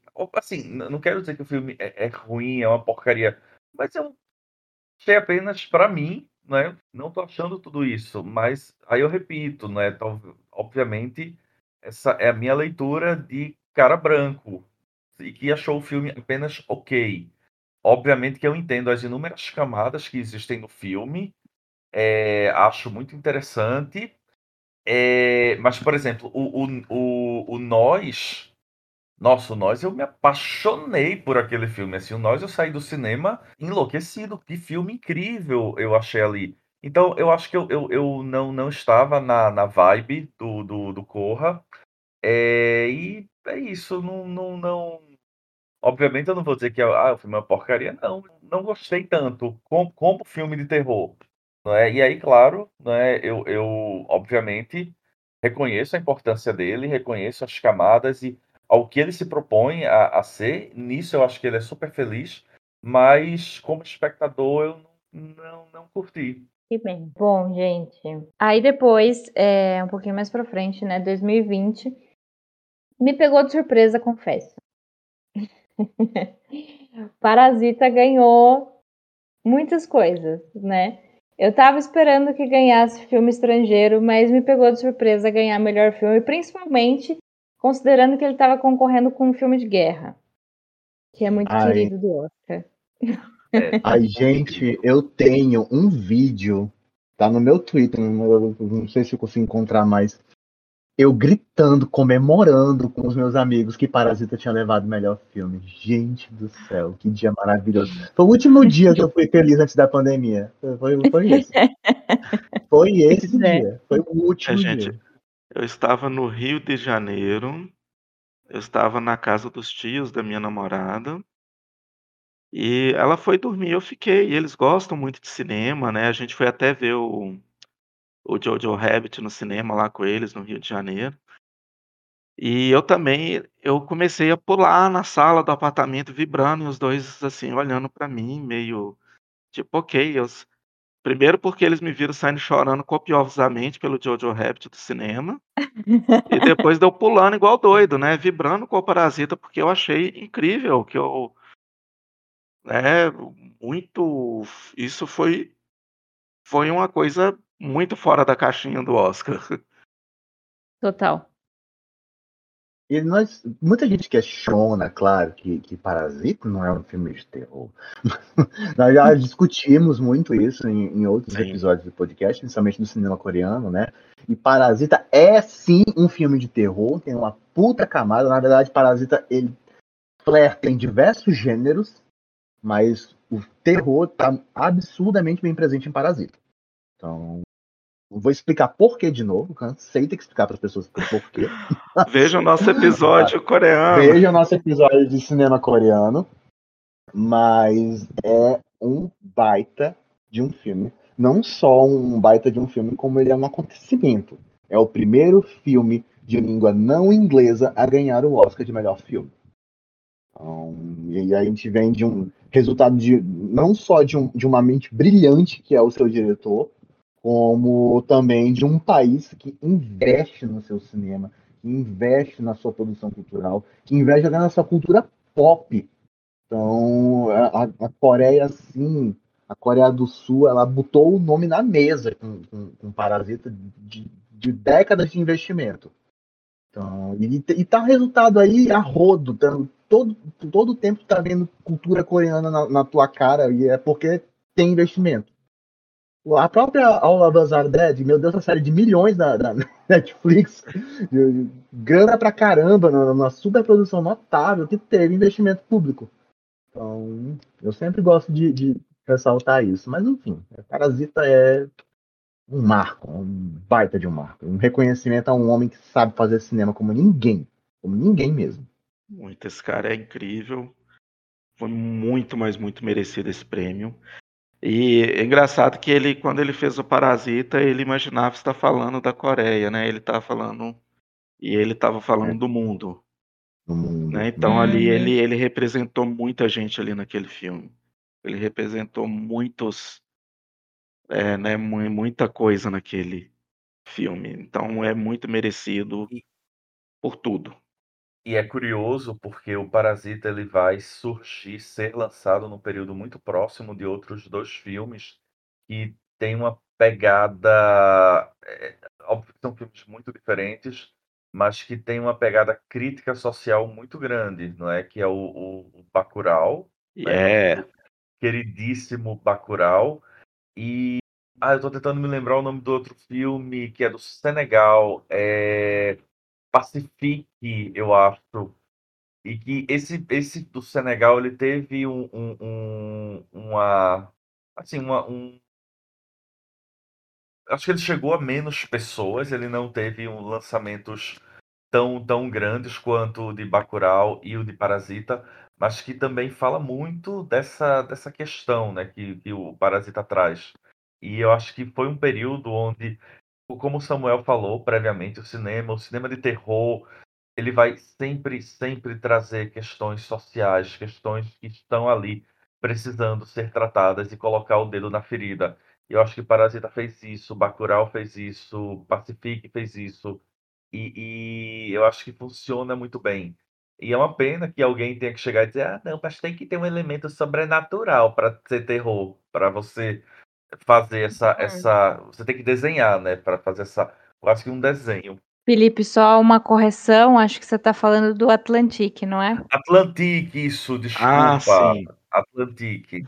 E, e, e, é assim também, uma da questão de injustiças, a gente vai entrar mais já já, mas que injustiça do caralho Bacurau não ter figurado né, no, em Oscar de melhor filme estrangeiro. Que injustiça é, mas... da porra. Né? Então, mas, mas aí entrou no, uma campanha né, nossa aqui, né? É o nosso contexto que prejudicou nosso realmente. Nosso contexto o, prejudicou o totalmente a indicação. O nosso contexto do Bolsonaro do caralho. Sim. Enfim.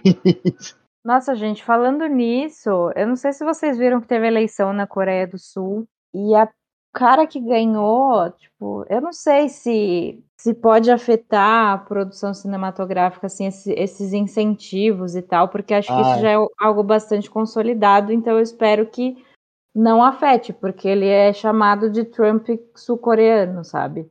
É, eu, eu tava, eu tava é atualizando um sobre isso. Ele é uma pessoa bem.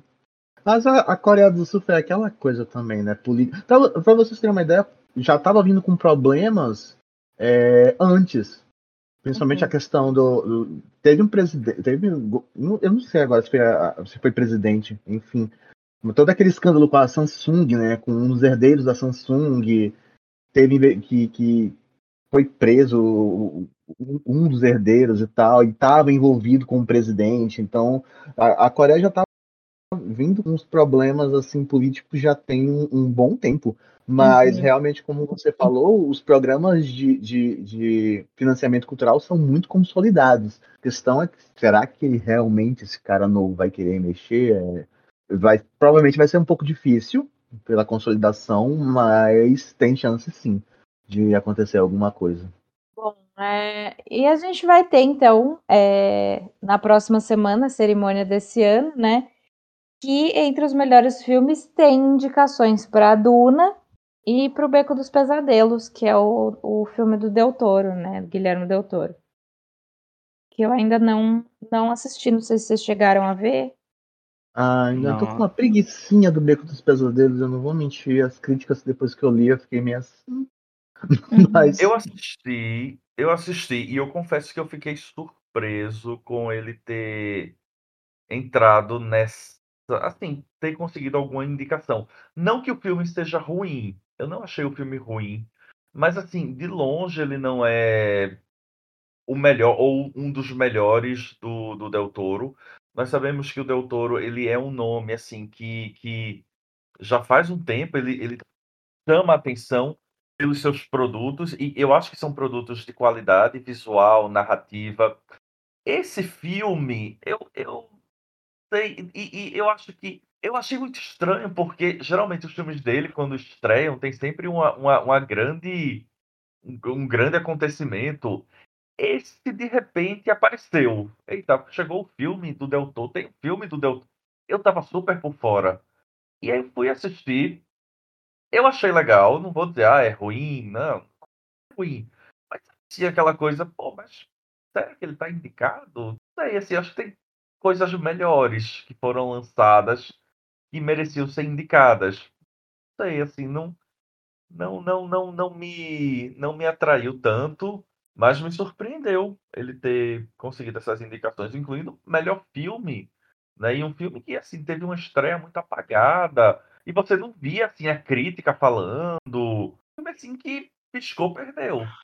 Eu só assisti Duna e eu sou assim devoto. Ou para 2022 é o meu filme favorito, embora eu ame também o Ataque dos Cães, mas entre esses dois eu, eu tô encantado por Duna, acho assim uma adaptação maravilhosa.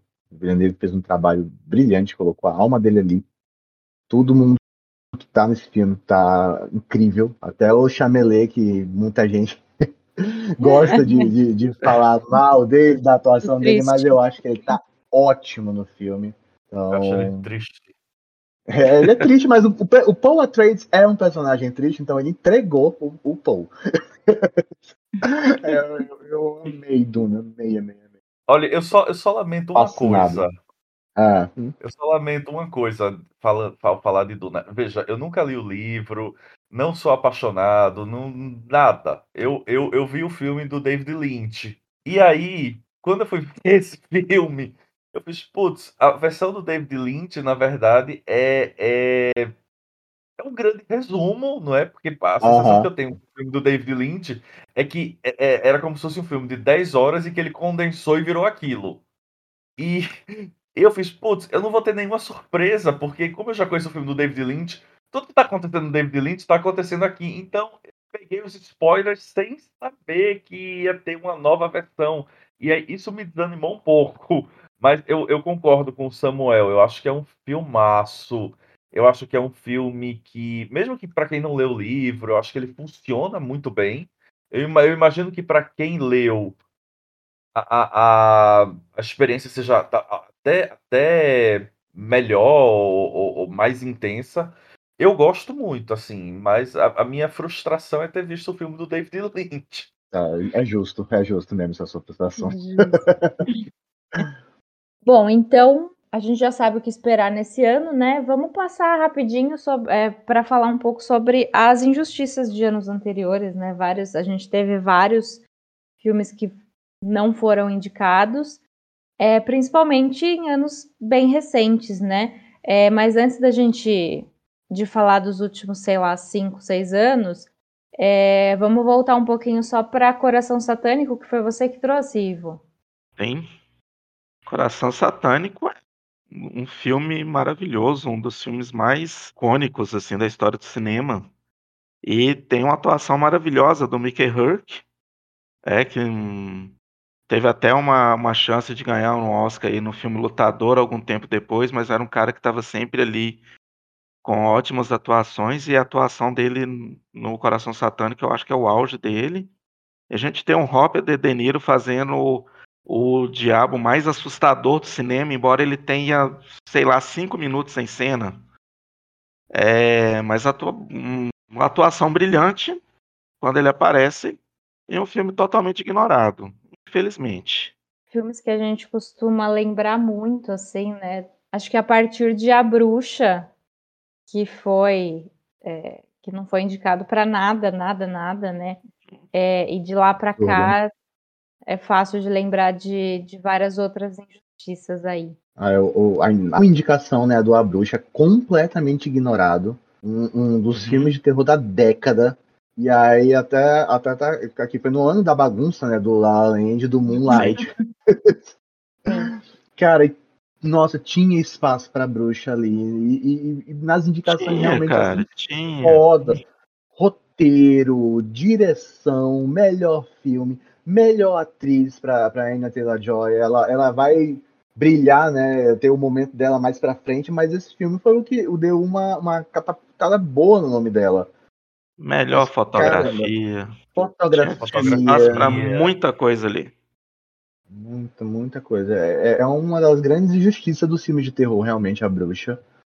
É, o, o, o, Robert Eggs ele vai montar o nome dele, né? A, a partir de então vai ter uma indicação mais para frente, mas é aquela coisa, é uma das injustiças assim que a gente não vai ficar nunca engolir bem, né? Vai, vai, vai sempre tá, tá corroendo. Aí depois a gente teve a Toni Collette. Aí, é, aí né? nossa, esse é o que mais me dói. Essa, eu, ia, eu ia dizer isso, Silvio isso é o que mais me dói. Na parede da memória, esta lembrança é o quadro que dói mais. e a gente, olha, a Toni Collette em Hereditário. Veja, o primeiro Hereditário é um filmaço. Mas ele merecia, inclusive, é, é, é, outras indicações, mas a Toni Collette, ela está maravilhosa no filme. Ela está, ela, ela eu, eu não quero dizer que ela carrega o filme nas costas, porque parece que o, as outras pessoas não estão bem, estão. Mas tá todo mundo ela ótimo. puxa o filme e ela ela tá maravilhosa. Ela é maravilhosa e é, enfim, para mim é a, maior decepção de todos esses anos. E olha que tiveram aí mais algumas, mas a Toni Collette não tem entrado, né, eu acho uma grande injustiça. É, assim, mas e, e ela, eu não vou citar nomes aqui para não ser deselegante, mas ela, ela tá acima ali de qualquer uma das atrizes indicadas. Ela, ela, ela qualquer uma. Né, para assim. você ver o peso da atuação. Eu acho que só aquela cena do jantar. A cena do jantar. Só porra. a cena do jantar já valia. Não, não precisava é. nem do resto da atuação dela, que é ótima, que é sensacional. Mas a cena do jantar já valia o Oscar, sei lá, uns cinco anos seguidos. Tipo, né, Eu... no ano seguinte, no ano seguinte, Tony Colette por hereditário de novo. 2019, Tony Colette por hereditário. Gente, incrível. Eu, eu fui atrás, assim, de até de algumas explicações, né, de por que Tony Collette não foi indicada por hereditário. E primeiro sempre vem o quanto o terror ele é negligenciado pela academia. No caso de Hereditário, muito facilmente negligenciado, porque é um filme de, de possessão demoníaca, basicamente. É, mas, cara, Hereditário, em quantas listas de melhores filmes de terror da década tá Hereditário? Todas, praticamente. Sim. Todas. Hereditário não era pra ter sido. A, a, a, injustiça do caralho é com a Tony Collette. A, é, é, gigantesca. É um abismo de é. injustiça. Mas o filme em si também ter sido. Não, ele merecia é, é assim, um absurdo. É o primeiro filme do Ari Aster, primeiro, e ele assim arrombou a porta de todos os cinemas. Todo mundo enlouqueceu com o hereditário, enlouqueceu mesmo, e foi um sucesso gigantesco de bilheteria. O, o, é mais de 100 milhões de, de, de, de, de bilheteria hereditário. Acho que é 120, alguma coisa por aí. E ignoradíssimo. Não, não foi indicada nada, absolutamente nada. Tava com uma puta expectativa, principalmente a, a Tony Collette. Aí também o pessoal falou, ah, porque a Tony Collette tá fazendo um monte de coisa. E realmente, a Tony Collette se meteu em um monte de cilada. Um monte. Mas isso não, não tira o brilho da, da atuação dela em Hereditário. Então é, é, é uma puta injustiça, uma das maiores também da, da história da academia. E olha só, o Ivo quis ser, não quis ser indelicado, pois vou ser. Porque eu fui procurar aqui quem estava concorrendo ao Oscar de atriz com a Toni Collette. Se eu não estiver enganado, é, a lista que eu peguei aqui coloca a Melissa McCarthy, uhum. Poderia Me Perdoar, Lady Gaga, por Nasce uma uhum. Estrela, Olivia ah. Colman, por A Favorita, Glenn Close, por A Esposa, e a, e a Litsa Aparicio, por Roma. Ah, ah tem algumas aí que eu gosto bastante. Não, eu gosto, mas eu vi todos os filmes, mas. É, eu também. Uhum. Pra, pra falar do. De, de, por isso que eu falei, assim, a atuação dela tá acima de todas. Tá, não tô falando que as outras deviam sair, não, mas ela devia estar tá ali. Uma, uma devia sair. E ela devia estar. Tá. Ah, eu acho que alguma, alguma tinha que sair daqui. Sim. ah, eu, eu tirava o Lady Gaga. Desculpa, sou fã, mas eu tirava. É. Eu também. Mas a Toni Collette, ela não foi a única atriz que foi é. injustiçada. Porque nós tivemos no ano seguinte, acho que tu vai falar isso, né, Samuel? Era isso que eu ia falar, mas pode, pode, pode seguir. Pô, fala, fala que eu já falei muito no, da Toni Collette. O trem da indignação, porque é. Toni Collette é, é ignorada em 2019 para Lupita Nyong ser ignorada em 2020. Sim. Por, por, por nós. E ela está maravilhosa em nós. Pronto, eu vou. Eu, eu, eu ela, ela devia eu concorrer nós... atriz e atriz coadjuvante. É, Isso. ela tem dois papéis, ela devia ganhar os dois. Ela devia estar nos dois. Imagina que se tivesse. Isso ia ser incrível. A, a Lupita Nyong'o, pela primeira vez, um, uma atriz negra indicada é, a melhor atriz e melhor atriz coadjuvante pelo mesmo filme. E eu o, digo o... a mesma coisa do que eu falei para Toni Collette. Eu acho que Nós é um puta filme. Não vou dizer que ah, ela carrega nas costas, porque parece que o filme não presta. Presta. Nós é um filmaço. Tá todo mundo bem. É roteiro, é elenco, é, é menino, é menina, é tudo. Agora, a Lupita, ela se destaca anos-luz. Ela tá maravilhosa, em um filme maravilhoso e uma grande injustiça. É, é tamanha injustiça que nós foi completamente ignorado. Não, não, não teve, cara, todo.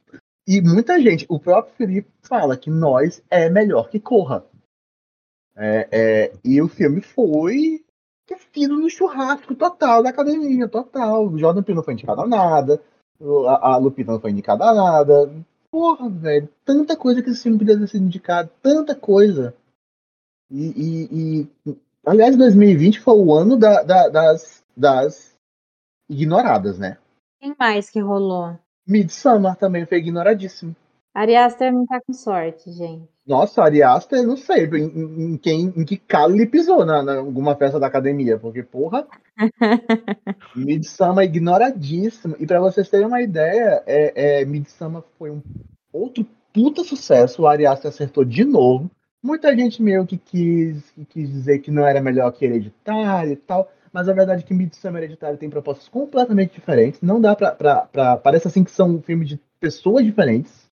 Não tem base de comparação com. Não tem base de comparação. A base de comparação é o mesmo diretor, mas são filmes muito Isso. diferentes. E foi tão aclamado pela, pela, pelo público, pela crítica, que a Janelle Monet, que fez a apresentação de abertura do, do Oscar de 2020, ela terminou a, a apresentação com a, a, o vestido de flores do. Foi lindo. Foi lindo, foi lindo. Foi lindo ver a referência de Midsummer no palco do Oscar, na abertura do Oscar, e não ver o caralho do filme indicado a nenhuma premiação. Quem ganhou é, melhor direção de arte nesse ano? Vem aí, cadê? Puxa a lista, cadê? Puxa a lista, porque. Vou procurar aqui. A, a, Janelle, a Janelle Monet fez, fez na, na apresentação dela. Ai, eu amo a Janelle Monet. fez na apresentação dela referência a nós, a Midsummer e Coringa. E Coringa tem lá essas camadas de terror também e tal, mas eu sinceramente não gosto. Tô com você, né, Samuel? E outro filme que também foi esnobado em, do, em 2020 foi o Farol. Novamente, o, o, o Robert Eggs se dá mal pra caralho, mas ele teve uma indicação que foi a melhor fotografia. A academia não conseguiu ignorar isso. Que a, academia, a, a, a, a fotografia do Farol é realmente foda pra caralho. É, eu adoro assim, Farol, minha gente. Amo ah, eu, eu, gosto, não, não amo, mas gosto. E eu, mas é o que eu amo, e aí acho que é um, entra também na, na, nas ignoradas, são as atuações do William Defoe e do grande Robert amor da, Excelente. Da, do mundo moderno hoje, que é o Robert Pattinson. Então, eles estão incríveis, incríveis, incríveis, e foram ignoradíssimos no churrasco da academia novamente. Gente, mas temos esperanças em, no novo Nosferatu, William Defoe como Nosferatu, Robert Edgar. Eu ah, acho que aí tanto, vai, hein? Tanto, tanto papel incrível do William Defoe em, em filmes de terror. Até no, no. Ah, aquele. Esqueci o nome do diretor, esqueci o nome do filme. Enfim, lá, do Anticri... o Anticristo. Sim. O Anticristo, ah, o tá Anticristo. foda no Anticristo. Tá maravilhoso. Filme que ódio. Tô, filme... Tudo do Anticristo ignorado pra caralho. Outro, ah, tá aí, outro filme ignorado pra porra. Outro filme ignorado. E que é um filme assustador, da primeira à última é, cena. Aham, da primeira à última cena. Tá aí. Gente, Você... eu vi, eu vi o, o último Homem-Aranha. E a, a, aparição dele no, no último Aranha é incrível, ele como vilão. É a melhor coisa do filme. É a melhor ele, coisa do filme, assim, né? Uma de Molina podia ser só deles dois, o filme, pra mim. Sim. tá incrível no, no filme, né? É o filme... Foda, velho. Ele é muito bom, cara. Nossa, eu virei. Fa... Tem uma cena que eu virei. Eu olhei para ele, assim, que ele muda a feição, ele dá uma risada e sai de cena. Eu falei, cara, que, que cara maravilhoso. Nossa. Isso, Minha esperança com ele em Nosferatu é muito grande. Nossa, realmente. Inclusive, ele já. Ele esteve no A Sombra do Vampiro, né? Isso, teve na Sombra do Vampiro. Já dá pra ter um. Bem lembrado. Né? E é curioso que o William Dafoe, ele, ele já concorreu a quatro Oscars, né? Quatro prêmios do Oscar. Ele é um puta ator, eu acho que ele tá no mesmo nível lá do, do Gary Oldman, assim, de versatilidade. Uhum. E ele nunca ganhou. Né? Ele já ele começou ali com Platum em 86, 87. Foi indicado pelo, pelo Sombras do Vampiro, né? E outros dois filmes aí que eu não vou lembrar quais são. É, e ele tem uma, uma filmografia incrível. Ele já fez de grandes obras-primas do cinema, como, como o, o, o Farol, como o, o, Anticristo. Já fez umas bombas também. Ele fez o Corpo em Evidência com a Madonna, que é, é ali é uma coisa.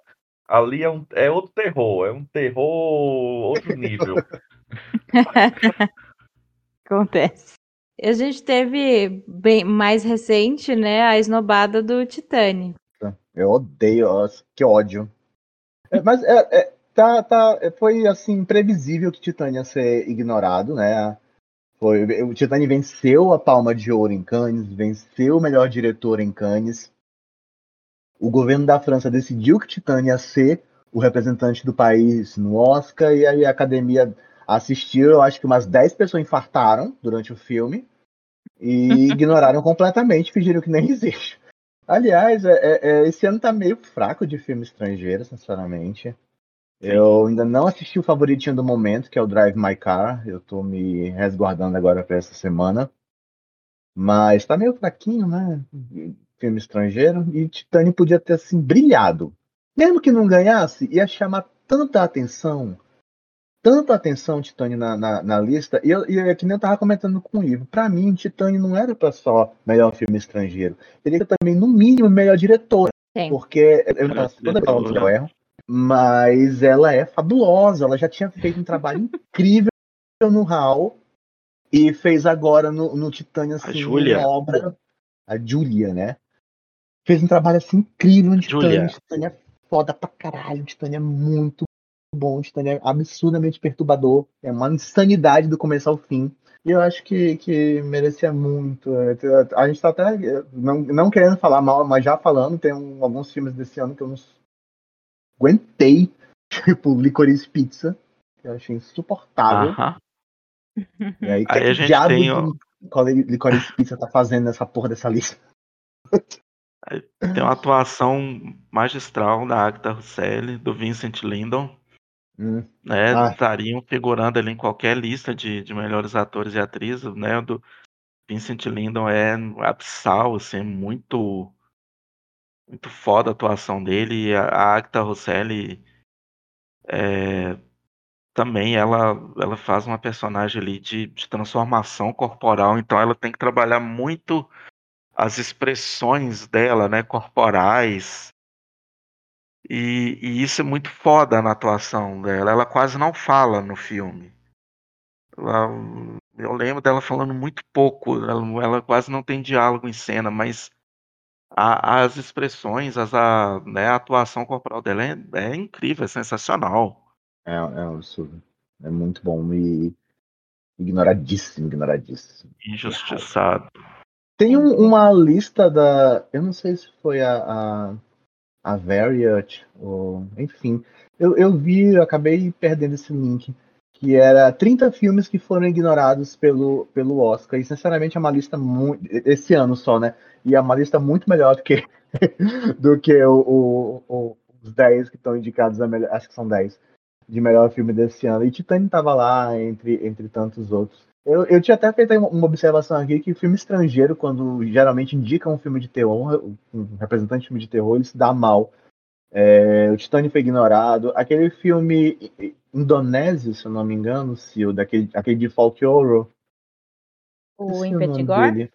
Isso, em Pentigor. Ele foi o, o representante da, da, da, da Indonésia. É Indonésia, né? É. O representante da Indonésia, acho que em 2019 também foi ignorado. E o próprio Bacurau, Ai, né, também.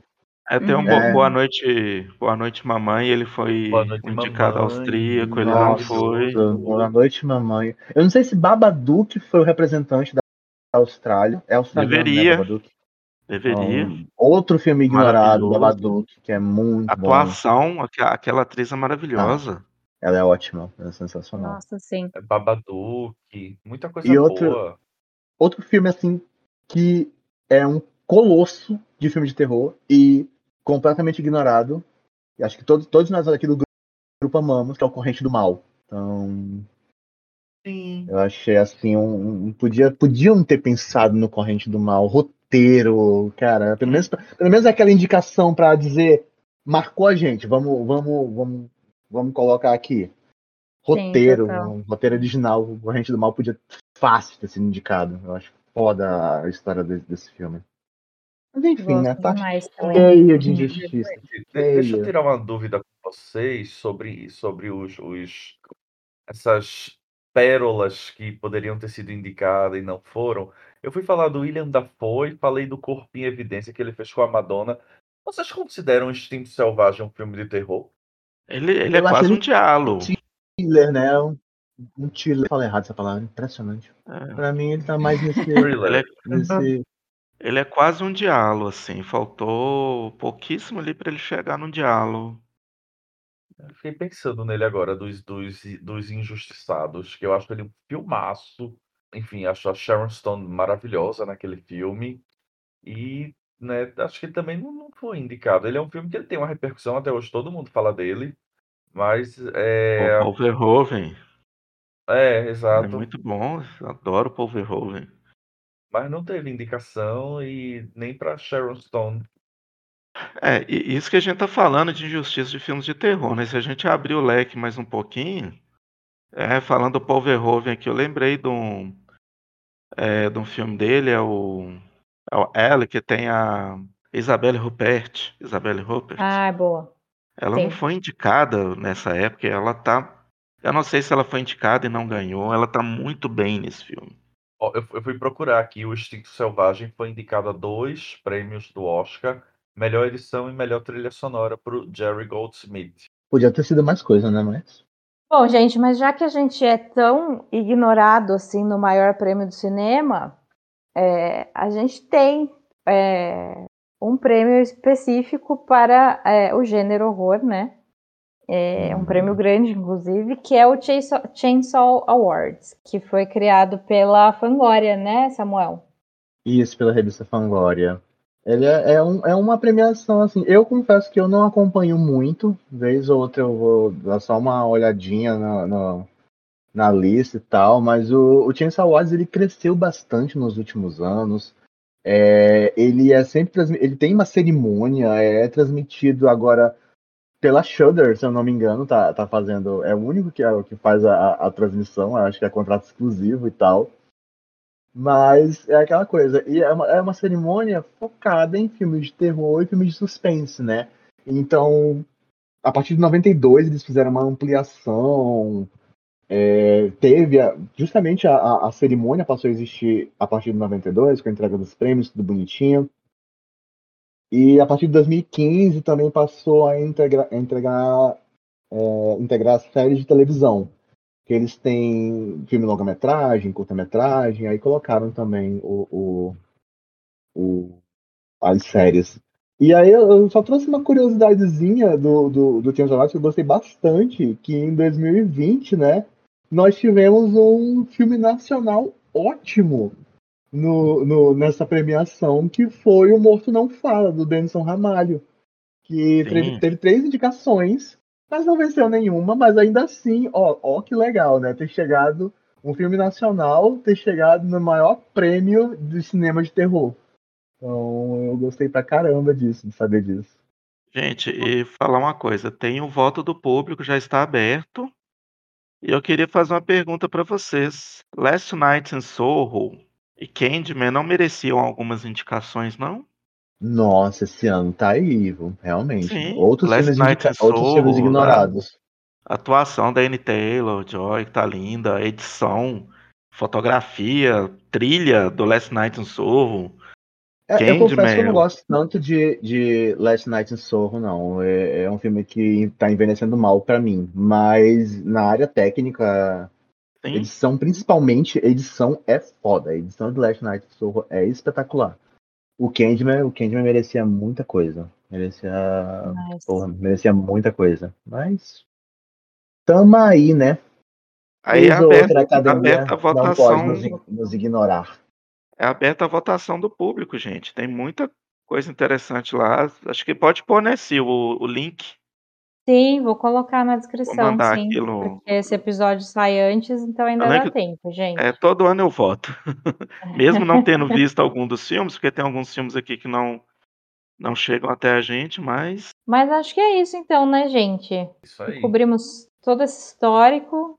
Triste, triste, mas todas essas injustiças. Foi um programa meio triste hoje. Sim. Não, mas foi bom que a gente falou de bastante coisa boa. Fala, né? Relembramos muita coisa, muita coisa, muitos clássicos aí. E, e foda-se o Oscar. Foda-se o Oscar. Fuck the Oscar. Vamos dar aí Ai. nosso apoio pro Chainsaw. É isso. Olha, eu vou, eu, vou, eu, vou, eu vou só dizer que é importante, claro, essa coisa da premiação, e não por acaso, né, os festivais de cinema, e principalmente os festivais de cinema tem, não é, é, é, assim, um recorte no cinema de terror, no cinema fantástico, incluindo aí o nosso festival Boca do Inferno, né, fazemos aí premiações ah, justamente para reconhecer esses trabalhos. Então, se o seu filme ele não não vai para o Oscar, não tem problema, a vida segue.